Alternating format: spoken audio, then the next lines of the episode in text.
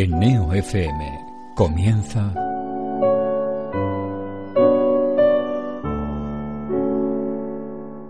desde mi púlpito.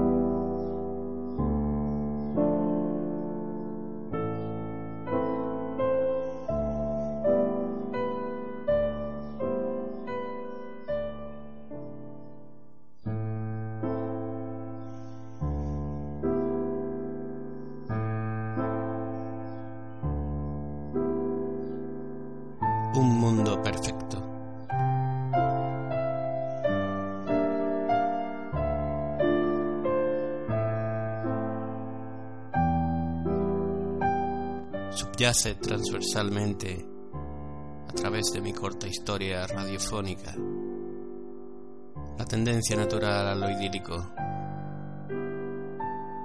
y a lo sentimental, porque me dicen que soy un sentimental y quizá tengan razón. Lo cierto es que el tema de lo idílico, lo perfecto, lo que en ciencia se llama modelo teórico ideal, me fascina más allá de lo que puedo controlar e inconscientemente, supongo, lo traslado a lo que escribo y cuento. La realidad lleva adosada la misma tara de esas sustancias que se convierten en veneno si la dosis es lo suficientemente grande. Su efecto negativo depende de cuánto de ella ingiramos.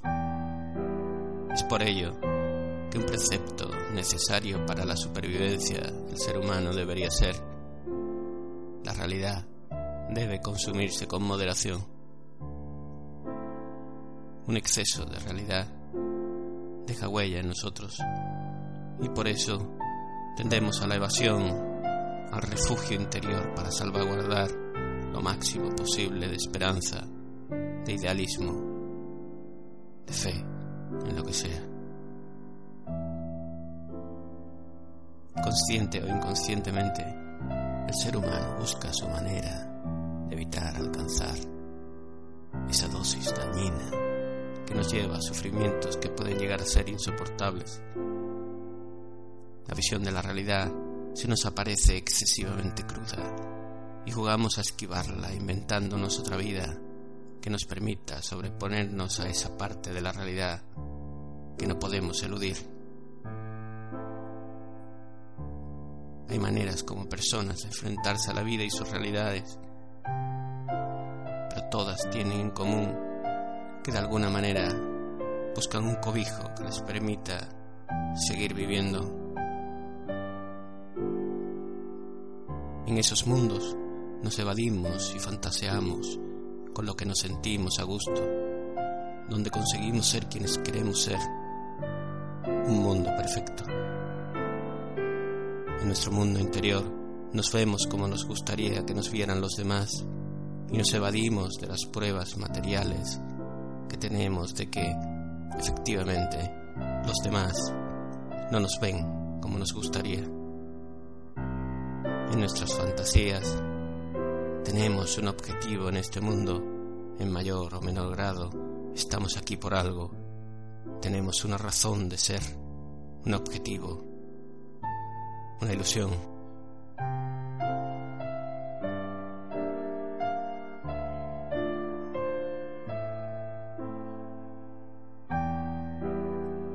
Hoy, desde mi púlpito, hablaremos sobre esos mundos paralelos en los que todo va bien, en los que nos cobijamos de la vida real, esos mundos perfectos.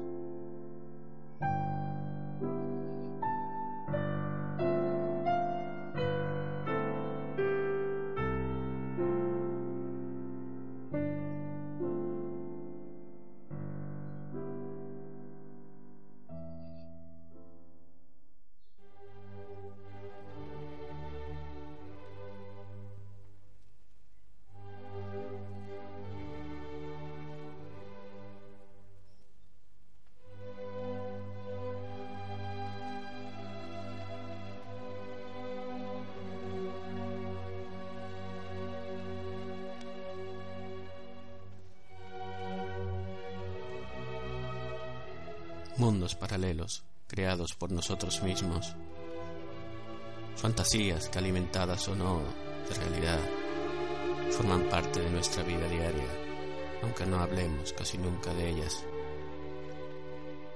Hasta tal punto son importantes que invaden gran parte de nuestro tiempo y no estoy muy seguro de a cuál dedicamos más, si a soñar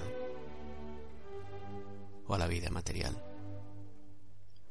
Nuestras fantasías, sean cuales sean sus motivaciones, nos permiten sobrevivir y son tan inherentes a nosotros mismos como cualquier necesidad física.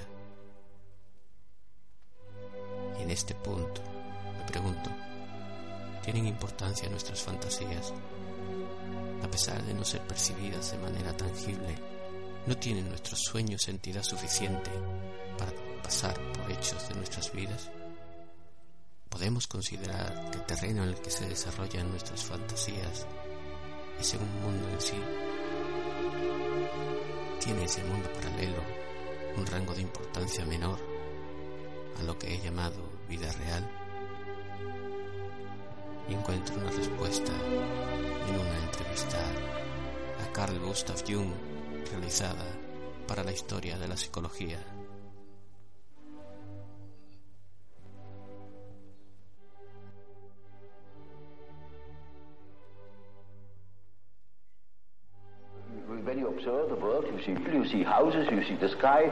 Cuando observas el mundo exterior, ves casas, el cielo, objetos tangibles. Cuando te miras a ti mismo, ves imágenes en movimiento. Un mundo de imágenes generalmente conocidas como fantasías. Sin embargo, esas fantasías son hechos. Es un hecho que un hombre tenga tal fantasía. Es un hecho tan tangible que cuando un hombre tiene una fantasía, otro hombre puede perder su vida. Se construye un puente. Ese puente se inició con una fantasía. Todo esto, lo que haces, fue en su inicio una fantasía. Y el hecho de que tiene una realidad, no hay que olvidar que la fantasía es algo. No es un hecho tangible, pero es un hecho igualmente. Es una forma de energía, aunque no podamos medirla. Es una manifestación de algo. Y eso es una realidad. the peace treaty of Versailles or something like that. It is no more, you can't show it. Yes. But it, it, it, it, it has been a fact. Yes.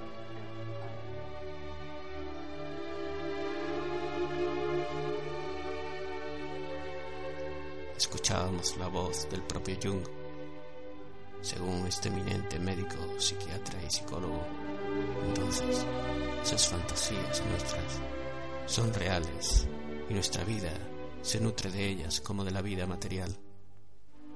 Nuestra realidad está compuesta por un lado por la realidad tangible y por otra por lo que fantaseamos, las dos del mismo rango de importancia.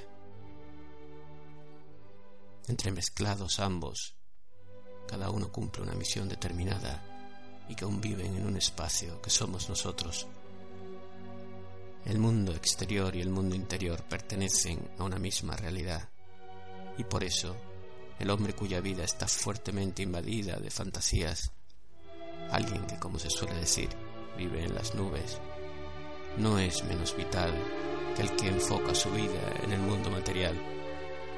Es únicamente diferente. A partir de lo que nos cuenta Jung, no sabemos muy bien si el que nos diga que nuestro mundo interior no es tan despreciable cuando se compara con la vida real hace que la vida real no tenga tanto valor, tanto peso en nuestras vidas como se puede pensar. Quizá la vida que percibimos por los sentidos no es tan importante para el desarrollo de nuestras vidas como habíamos pensado. Porque a pesar de Jung, parece estar establecido que las fantasías, los sueños los pensamientos que tenemos y que alimentan nuestro mundo interior son hechos de nuestra vida de inferior calidad que la vida que experimentamos a través de los sentidos. Y por extrapolación, la persona introvertida, la que necesita de su mundo interior con más asiduidad, está mal vista o considerada menos social que aquella cuya vida interior tiene menos peso.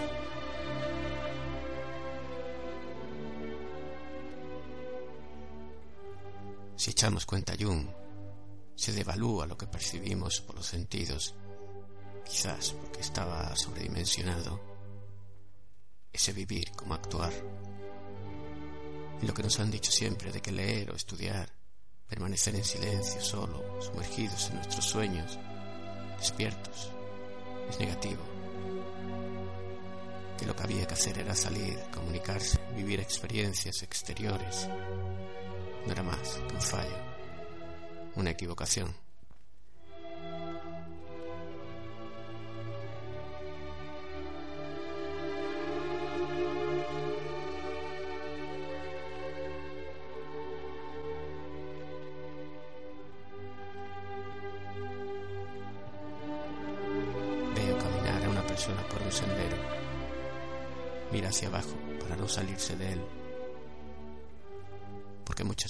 Han seguido ese camino antes que ella.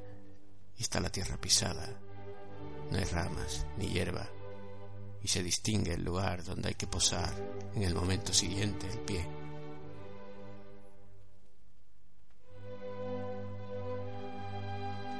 Veo a esa misma persona levantar la cabeza y salirse de la senda y saltar. Y volar, desprendiéndose de la sensación de no ser la primera en haber recorrido ese camino.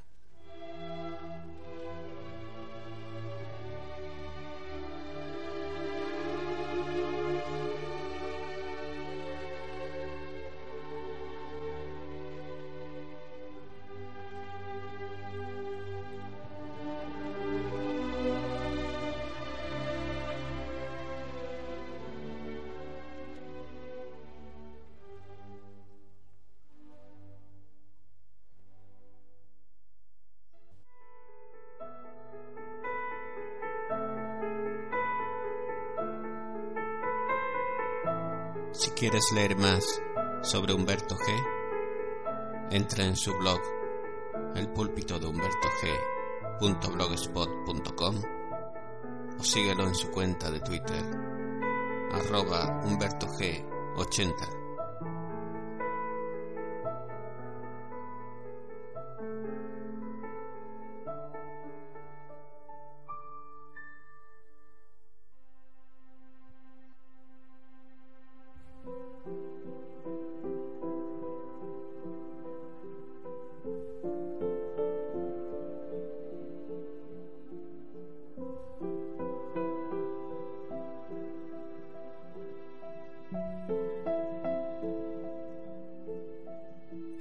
se vuelve real.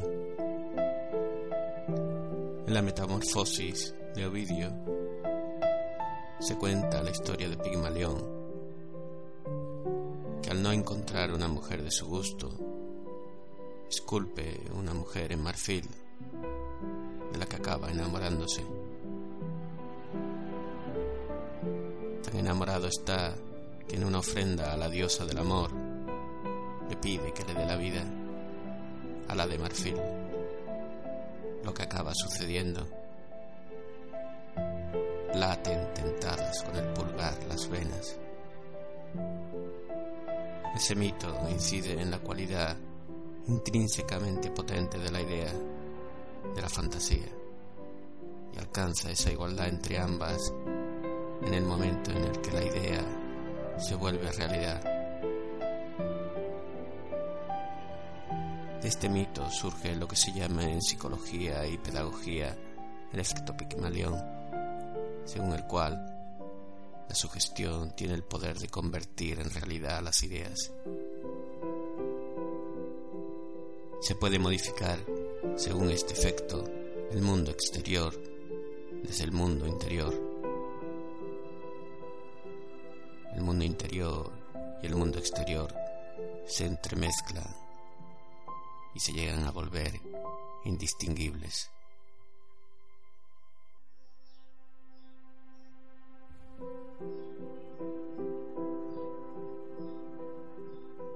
Cuando los científicos, perdidos ante la inmensidad del misterio que encierra Solaris, deciden emitir radiaciones sobre él para ver si hay una reacción perceptible. Solaris responde, lo hace de forma incomprensible para ellos. La respuesta de Solaris son los visitantes. Stanislav Lem nos lo explica detalladamente en su libro y Andrei Tarkovsky lo filmó para que pudiéramos apreciar cómo ese ser, Solaris, se adentra en nuestro interior y da forma a nuestras emociones, a nuestros deseos y carencias, a nuestros sentimientos y recuerdos, a nuestras fantasías. Solaris es capaz de leer nuestro mundo interior y nos lo devuelve en forma de materia tangible. Los visitantes, visitantes que tienen la misma naturaleza que tenían en nuestro interior, y cuando Solaris les da forma, lo hace con el defecto de que se encuentran limitados por el hecho de que están hechos de ideas, de recuerdos, actúan como ellos, íntimamente apegados a nosotros, limitados sin autonomía.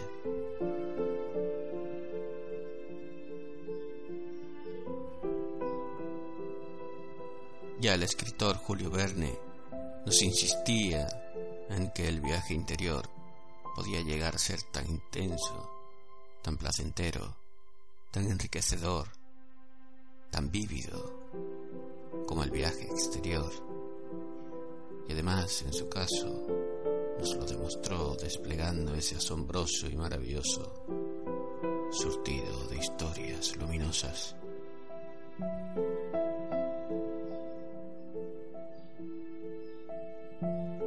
Con un ojo busca en el mundo exterior, mientras con el otro busca en tu interior, decía Amadeo Modigliani.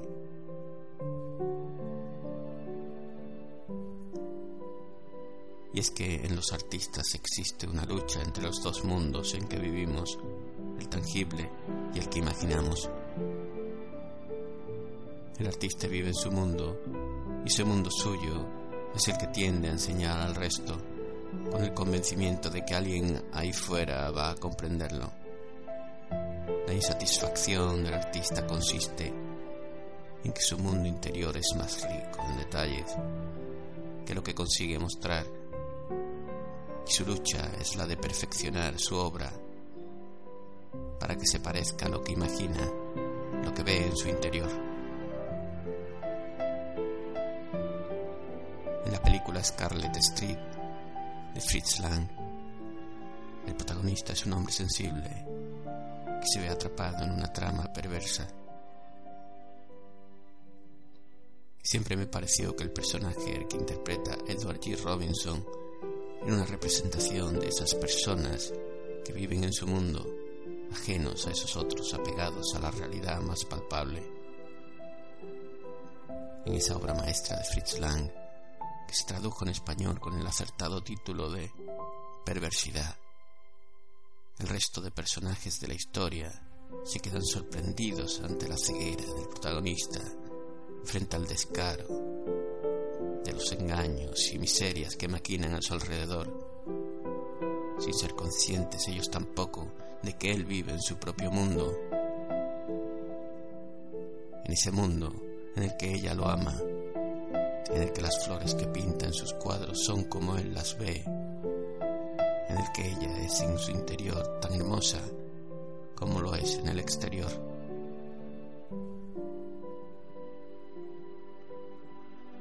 El personaje convierte la realidad tangible a ella en idea. En su estado de enamoramiento transforma la realidad en una idea, en una fantasía. Mujer de su interior es distinta de la que percibe por los sentidos. Traslada lo que ve en el mundo exterior a su mundo interior y lo adecua a su fantasía. La realidad,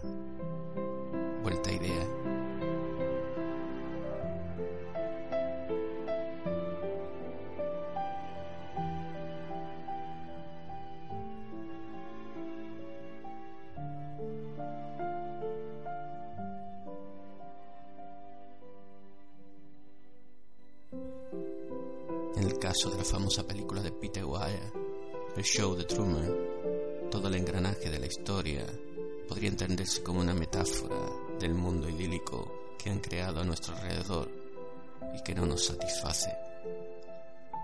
Es un mundo idílico, pero construido por otro, de modo que como el protagonista de la película, interpretado por Jim Carrey, tendemos a huir de esa realidad, buscar el mundo verdadero construir nosotros nuestro propio mundo interior, que no tiene nada que ver con el que han ideado para nosotros.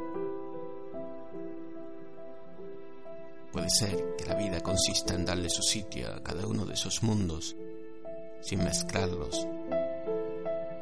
Vivir en el mundo exterior con su nitidez, su crudeza y sus rasgos de experiencia plena y dejarse llevar sin limitaciones en nuestro mundo interior, vagar por el insondable monólogo y sus imágenes y diálogos. Diálogos que nos hacen reír a veces y soñar despiertos siempre, sabiendo que no es necesario ni lo necesitamos, que nuestros sueños se hagan realidad, porque valen la pena por sí mismos.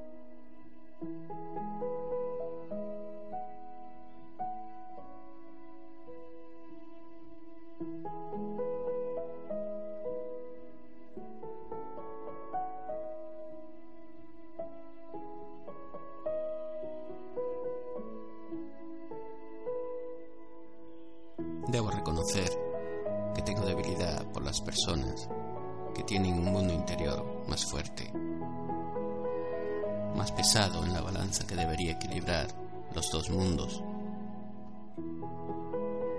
Simplemente son personas más afines. Las comprendo mejor. Recuerdo especialmente a una persona que conocí hace ya bastante tiempo desde siempre le decían cosas como que vivía en su propio mundo o que estaba en Bavia. Todos hemos conocido personas así. Era una persona introvertida, callada. Si conseguías entablar una relación estrecha con él, podías descubrir que era tan fantasiosa que no percibía esa otra realidad exterior como los demás, sino que la pasaba por un filtro de su propia vida interior. Por ejemplo, describía a las personas que conocía desde un punto de vista romántico, destacando sus cualidades, magnificándolas y explicando sus defectos de mil maneras hasta que resultaban incluso tiernas desviaciones. Este hecho, el hecho de colocar un filtro de color ante lo que se le aparecía por delante, como el filtro azul que colocaban antiguamente en el cine para filmar las escenas como si fueran de noche, le impedía conocer la verdadera motivación de los de su alrededor o sus intenciones, por claras que éstas fueran.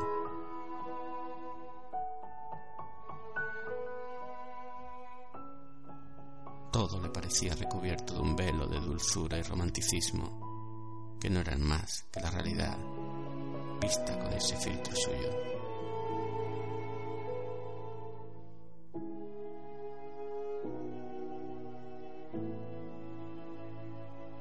Esta persona cayó gravemente enferma muy joven, sin prácticamente haber vivido.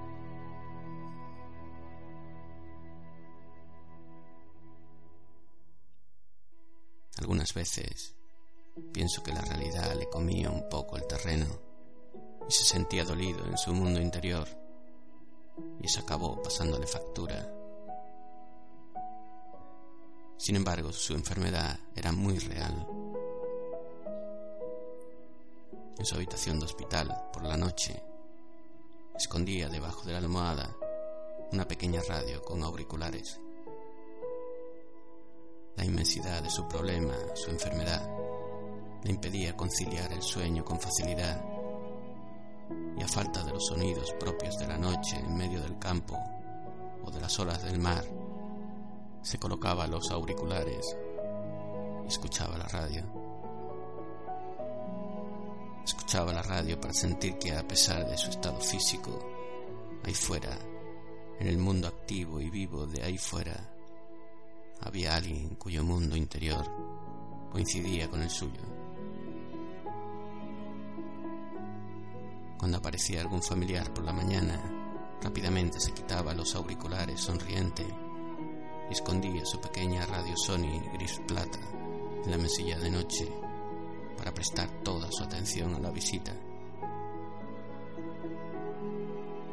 Cuando los visitantes se iban, si permanecían un momento en la puerta después de haberse despedido, podían observar cómo el primer movimiento del encamado, la primera acción de su vuelta a la soledad, era coger su radio con los auriculares tintineantes colgando y ajustarlos al orificio de sus orejas.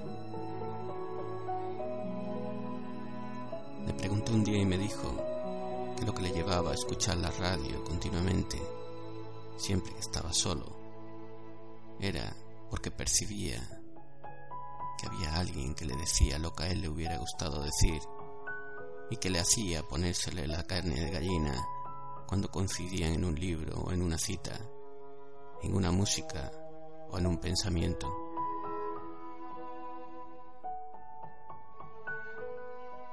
Este programa sobre el mundo interior es el primero que empecé a escribir esta temporada. Es el primero que empecé a escribir y sin embargo he acabado otros seis antes que este.